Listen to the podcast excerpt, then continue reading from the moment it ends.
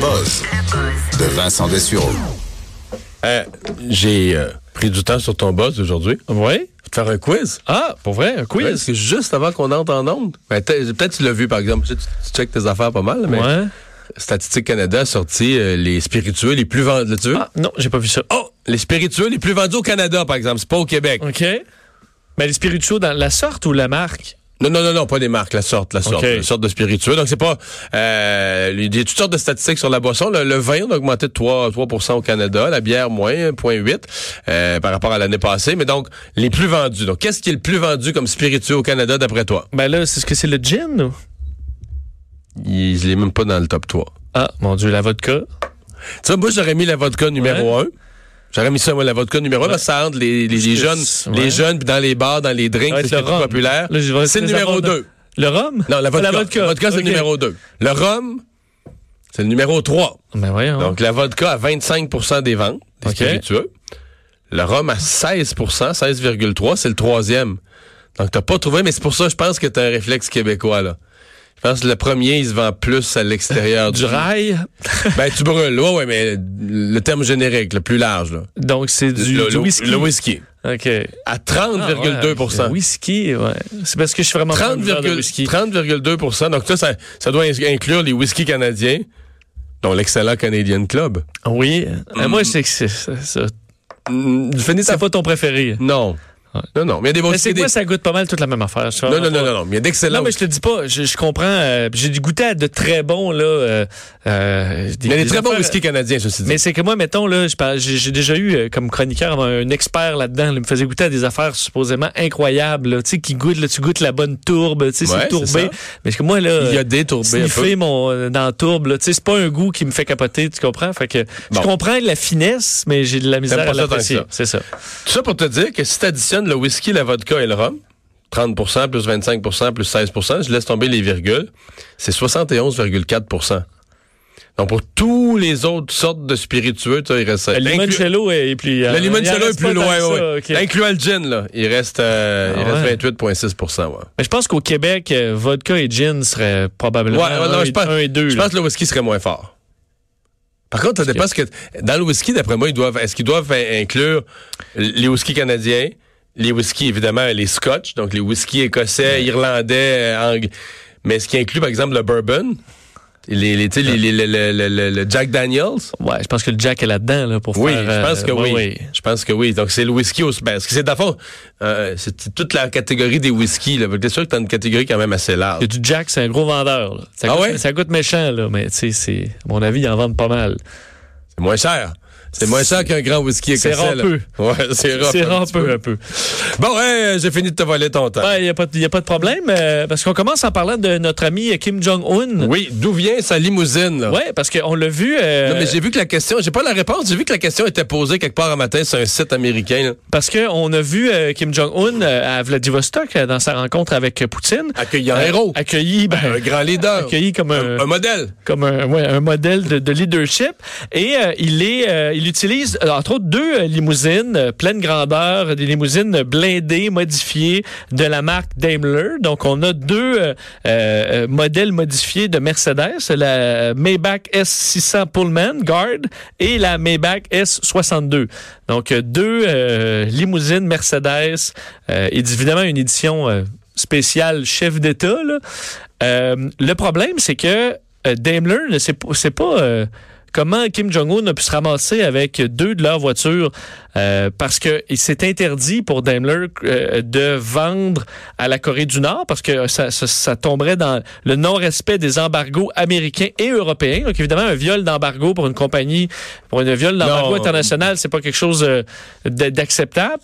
Alors, euh, Daimler aujourd'hui a confirmé ne pas savoir d'où venait cette, cette voiture-là, comment Kim Jong-un avait pu se Mais est-ce qu'on l'obtenir. sait, est-ce qu'il roulait avec à Vladivostok? Oui.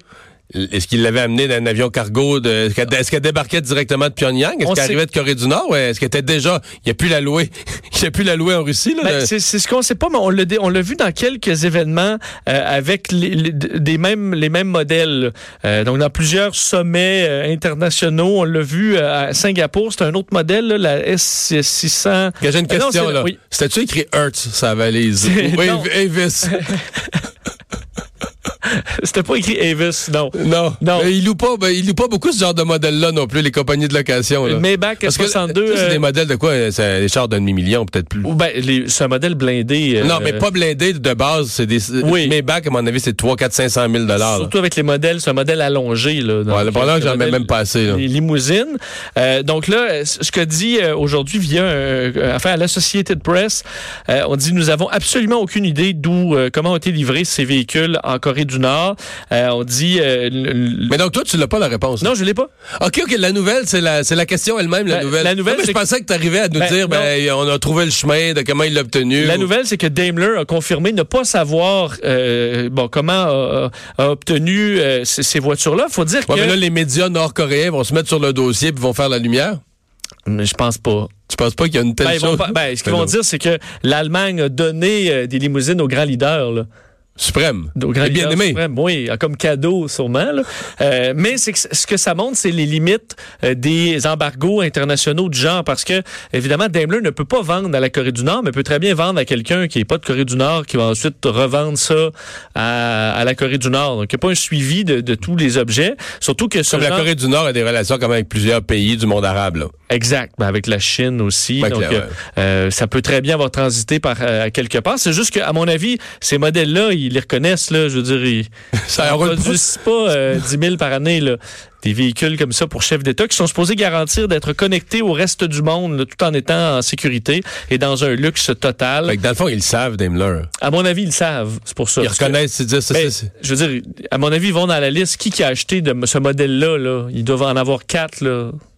Ouais. Puis tu trouves lequel est louche, puis c'est lui. Ouais. Là. Donc, euh, un des quatre, c'est genre euh, la reine d'Angleterre, ou je sais pas qui, avec là, tu sais que lui, il l'a encore. ben- ouais, tu sais que je suis le, je suis le dirigeant de, je sais pas, du Luxembourg. euh, s'il Lui, il l'a encore. Il l'a encore. là. Alors, celle qui manque, euh, à mon avis, ils savent très bien, c'est ça que j'ai trouvé intéressant, ils savent très bien d'où il vient. Mais ce qu'il voulait dire, en gros, c'est qu'ils n'ont pas vendu directement à la Corée du Nord. Alors, ça fait un petit incident, un bout embarrassant pour euh, Daimler, euh, parce que c'est quand même des belles voitures dans lesquelles roule euh, Kim Jong-un. Pas d'avion, par exemple. Il n'y a pas d'avion. Il y a son... Oui, il y a- il y a son train. Ça, son train. Son euh, train blindé aussi. son train blindé. Ouais. Bon, euh, l'âge de la créativité, à quel âge a-t-on notre, cré- notre créativité au maximum? Oui, j'ai trouvé intéressant. Il faut dire, c'est c'est de niche, cette, cette étude-là. C'est une étude auprès des prix Nobel en économie. Un vrai prix Nobel, ça. là. Oui. Ben, en fait, oui, euh, absolument. Parce que. euh, il y a des prix, No- ouais, des prix Nobel qui. Non, je niaise, c'est Bon. mon domaine. Euh, chez ceux qui ont eu le prix Nobel en économie, là, on se demandait leur niveau de créativité, ils l'ont eu le plus intense, ils l'ont eu à quel âge? Donc, créativité en économie, ça veut dire c'est l'âge où tu sors des sentiers battus. Là. Tu développes des nouvelles. C'est pas la créativité pour faire une toile, une peinture, une. C'est vraiment C'est le moment où tu- sortir des sentiers battus, sortir des modèles économiques. C'est ça, des modèles économiques connus, puis tu penses à quelque chose, puis qu'après ça, tu es capable de le démontrer mathématiquement que ta nouvelle thèse se tient. puis- Exactement ça. Et on se rend compte que euh, ce moment de créativité, Moi, je euh, dirais, moi, je dirais que c'est le début de la trentaine. ben, Entre 30 et 33, là, 32, 35, dans ces eaux-là. t'es un peu trop vieux. Mais ce qui est Trop intéressant, ouais. c'est que ce qu'on explique, c'est que dans, dans les, évidemment, c'est pas beaucoup de, euh, de, ré- de récipiendaires. Là. On parle d'une trentaine là-dedans, euh, analysés. Ils atteignent un niveau, euh, un pic de créativité autour entre 25 et 29 ans. Ah ouais. Donc, en début de carrière. Mais, et il y a quand même un gros mais, c'est qu'il retrouve un pic de créativité beaucoup plus tard, euh, dans la mi-cinquantaine. Donc, autour de Oups. 57 ans, il y a un, un autre pic de créativité. Puis on dit c'est qu'il y a deux, deux euh, visions de la créativité là-dedans qui pourraient se transposer euh, au niveau, en dehors de l'économie, donc dans le niveau artistique et autres. C'est qu'au début, euh, en début de carrière, on est effectivement frais. On n'a pas encore de pattern établi dans notre tête. Alors, on est capable facilement de penser, je dis, en dehors des sentiers battus. Puis après ça, autour de la trentaine, on commence à rentrer un peu dans les rangs, on, on retombe dans l'établi. Et ce qui arrive à la cinquantaine, c'est qu'après là, nos 10 000 heures d'expérience, puis on est rendu euh, qu'on maîtrise notre sujet, ben là, cette expérience-là devient, au lieu d'être euh, l'inconnu qui amène de nouvelles idées, c'est l'essai-erreur sur des années qui va vous amener à trouver là, la nouvelle solution. Donc, au lieu d'être l'inexpérience, ça devient l'expérience qui vous fait euh, penser à de nouvelles idées. Alors, faut pas penser qu'on est... On peut plus amener de l'eau au moulin ou quelque chose d'intéressant et de neuf quand on est plus âgé. Au contraire, c'est peut-être cette expérience-là qui va amener à dire, hey, ça, on n'y avait pas pensé. Moi, ça fait 25 ans que je travaille comme ça, mais on n'avait pas pensé à telle, euh, telle façon de faire. Alors, il y a deux... Euh, il y a deux pics dans la vie en niveau créatif, mais on dit que c'est quand même pas des pics majeurs et qu'on a peut être créatif toute notre vie. Alors, faut pas que vous pensiez que tout est gâché là, si vous avez 58 ans. Bon. Pas facile la vie pour un nouveau millionnaire? Non, euh, suivi sur deux nouvelles euh, intéressantes concernant des, euh, des millionnaires. le premier, c'est aux États-Unis, le gagnant du du troisième plus gros montant de l'histoire des États-Unis. Mais là, c'est des montants complètement faux aux États-Unis. Oui, là, on, centaines de millions. Ben, là, on parle du Powerball, 768 millions. 768. le mois dernier. Ça, c'est un milliard canadien, mettons. oui, c'est sûr que là, là-bas, c'est imposé, ça, ça, descend vite. Là. Mais le gagnant, Emmanuel Franco, un gars de 24 ans du Wisconsin, le problème, c'est qu'il vient du Wisconsin, un État où euh, on ne peut pas cacher son identité quand tu gagnes euh, à la loterie. Comme ici. Comme, comme l'Auto-Québec. Comme ici. Et il doit, a dû euh, se présenter devant les médias dans les derniers jours et très, ils ont donné des réponses très courtes, voulant dire le moins possible sur sa vie aux médias. De sorte que ça soulevait un certain débat dans l'État où on se demande si on ne devrait pas moderniser comme d'autres États l'ont fait pour protéger davantage les gagnants de très gros lots qui peuvent être en danger, évidemment, d'être fraudés ou d'être de menaces de mort ou, autre. Euh, D'ailleurs, c'est le cas d'un des représentants de, l'État du Wisconsin qui travaille sur de nouvelles mesures. Et on interviewe dans le New York Times un avocat qui est un avocat expert dans les nouveaux millionnaires de la loterie. Lui est entre autres l'avocat de euh, la personne que gagnait en Caroline du Sud euh, il y a quelques mois maintenant, là, en fait l'année dernière, 1,5 euh, milliard. Ça, c'était le plus gros lot de l'histoire du méga million, 1,54 milliards. Et lui représente euh, ces, ces gagnants-là. Et ce qu'il explique, c'est que c'est vraiment déstabilisant pour une personne de gagner une fortune pareille, que lui gère le courrier, entre autres, des, euh, des millionnaires. Et disons, on reçoit... Et lui, il a l'affaire, là. Oui, il a trouvé... C'est un, génie, là. Il a trouvé le filon. Ah oui. Parce, Parce que... tu sais, t'es aides comme il faut, tu te rends vraiment utile, tu leur montres des points de droit, puis tu peux leur rendre vraiment service, mais on sait que t'as une clientèle qui est capable de payer, là. Oui. T'as beau, fin... beau facturer, puis s'ils t'aiment, puis tu gagnes leur confiance, là. Surtout que tu leur apprends à pas faire confiance à personne, sauf toi. Sauf à toi. Parce que les autres sont pas fiables. Là. non. mes filles, là. Mais moi, j'étais là pour toi, là. Dès le début. Dès le début. Alors, euh, à mon avis, tu un client qui a 1,5 milliard, vite, vite, là, ça se peut très bien que ce soit une bonne, euh, une bonne prise. Là. Mais ce qu'il raconte, c'est qu'il s'occupe du courrier, entre autres. Il dit qu'il y a des piles de, euh, évidemment, des messages de, de, félicitations qui viennent du cinquième, du sixième cousin. Là, tu sais, des gens qui, soudainement, euh, sont bien, bien heureux pour toi. Euh, des, des investisseurs qui veulent de l'argent pour leur compagnie, des gens, des organismes qui veulent de l'argent pour, euh, la charité. Pour de la charité. On l'imagine pas. Ça, ça finit plus. Et ce qu'il suggère, entre autres, le, le, lui, l'ABC de gagner une fortune, ce qui nous arrivera probablement pas. Mais on dit de un, avant d'aller chercher le gain, que ça devienne public, supprimer euh, et bloquer tous les, tout ce qui est médias sociaux au complet. Aujourd'hui, on gèle, on gèle tout ça, rend tout ça inaccessible, cacher son adresse euh, et ses données personnelles de tout ce qu'on peut avant de, de, se déclarer gagnant, changer ses numéros de téléphone. Et euh, lorsque des, la, la, présence d'enfants, lui embauche de la sécurité pour euh, les premiers jours, pour la période la plus intense, s'assurer que les enfants soient en sécurité. mais ce qu'il demande, c'est qu'à la base, l'État les protège. Puis pourquoi l'État les protège pas généralement, c'est qu'on veut on veut démontrer aux gens qu'il n'y a pas de, tu sais, que ça s'est fait dans les règles. Parce que si c'est un employé, non mais c'est vraiment ça. C'est ça. C'est vraiment ça, c'est que euh, non, pas juste ça que ça a vraiment été gagné. Parce que ils ont peur. Une des choses qu'ils ont peur, c'est euh, qu'ils partent la rumeur que ben voyons là. As-tu déjà vu un gagnant d'un million, toi, là? Ça, ça, se donne pas, là. Les lots, ils gardent le, tu sais, la, la, loterie garde l'argent, pis tout ça. As-tu déjà vu un gagné, toi? As-tu déjà vu une photo, d'un gagnant?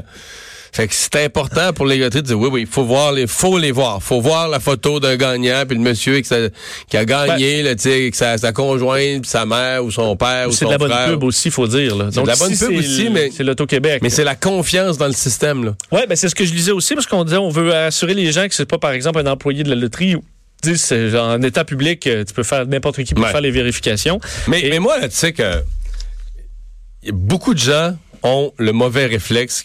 C'est une des phrases que tu vas entendre. Ah, moi, j'ai gagné 10 euh, millions, là, mais moi, je veux pas changer. Puis ça, là, c'est une erreur, tu comprends? C'est, faut pas dire cette phrase-là. faut dire, je veux rester moi-même dans le sens que je veux rester authentique. Là. Tu sais, je vais pas, me- je vais pas jouer des personnages. Je vais rester Ouais. authentique. Mais faut dire, je vais, faut être assumé, je vais changer. Tu comprends? Je vais, je vais changer de restaurant où je vais aller. Je vais changer de maison où je vais vivre. Je vais changer. Faut- faut- parce qu'à partir du moment où tu dis, je vais pas changer, je vais pas changer.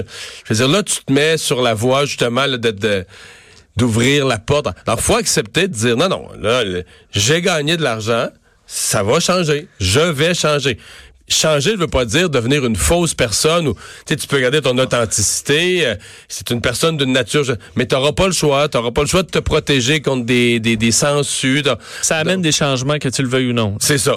Puis t'es mieux de partir le premier jour en disant je vais les changer, je vais faire les changements qu'il faut.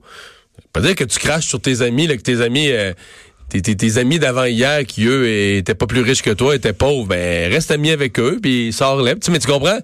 T'as pas le choix de dire que tu vas changer des choses parce que sinon tu, tu pars à l'envers. Puis c'est là que les problèmes arrivent. C'est là que toutes les parce qu'il y en a quand même beaucoup pour qui ça tourne mal. C'est assez incroyable là, comment les gens, tu sais, qui normalement ils partent de la classe moyenne, ils gagnent une coupe de millions, tout devrait se mettre à bien aller, puis à la place de ça, tout vire à l'envert. Ouais, on a vu des documentaires au Québec, entre autres, où certains, tu te dis, quelqu'un qui gagne 2 millions, là, on s'entend, il peut pas euh, se mettre à donner 500 000 à tout le monde, là. Il peut le donner à quatre personnes. Ouais. Ben, il n'y en a plus pour Puis il lui. y en a plus. Fait que je veux dire, c'est, c'est souvent, euh, donc, Non, mais si tu fais des conneries et t'investis dans des mauvaises affaires, ça, ça se brûle vite malgré tout, là.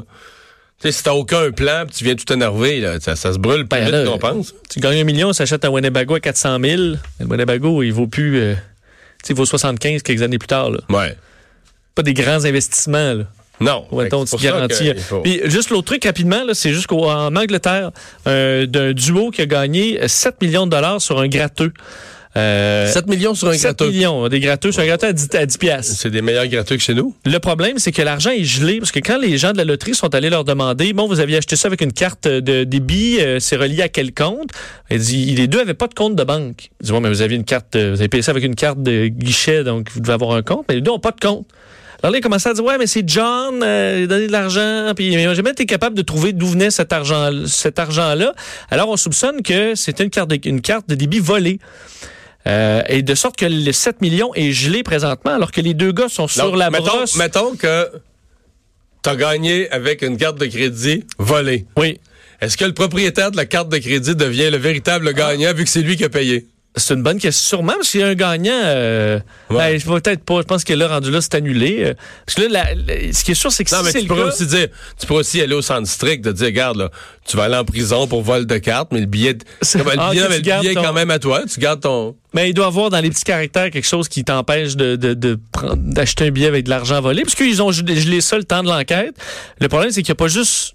Ils n'ont pas juste gelé le compte, c'est ils- ben, je sais pas s'ils gèlent, mais sont ça dérape, là, style Ovechkin, d'après la Coupe Stanley. Euh, Ovechkin l'an dernier, pas cette année. Euh, oui, c'est ça, l'an dernier, mais je veux dire, ils sont sur le champagne et tout ça, eux autres sont convaincus qu'ils vont l'avoir. Mais les deux sont des criminels bien connus de la région. Un a été euh, euh, reconnu coupable 22 fois là, pour 45 crimes. L'autre a déjà été dans la liste des plus recherchés euh, de sa région. Du bon monde. Du bon monde qui arrive avec, qui gagne 7 millions, mais sur une affaire bric-à-brac avec une carte de Tous ceux, crédit louche. tous ceux qui ont des thèses que la loterie, c'est le bon Dieu qui récompense le bon monde. Ouais, c'est bien fait, hein, ils l'ont mérité. Bon, il n'y a rien qui arrive pour rien. Ben, c'est un peu Des, des- proverbes à ravaler dans ce Ouais, il- cas-ci. Il y a enquête, mais c'est louche un peu. C'est juste que pendant ce temps-là, ils flambent de l'argent. Alors, s'ils n'ont pas leur million, mais ils ont tout dépensé en, tu sais, dans, au club de danseuses puis en champagne, ça va leur coûter cher. Ouais, il va falloir qu'ils volent une autre carte. là. C'est vrai Pour qu'ils pourront toujours faire ça. Bon, on va s'arrêter dans un instant. Tour d'horizon de l'actualité de 16 heures.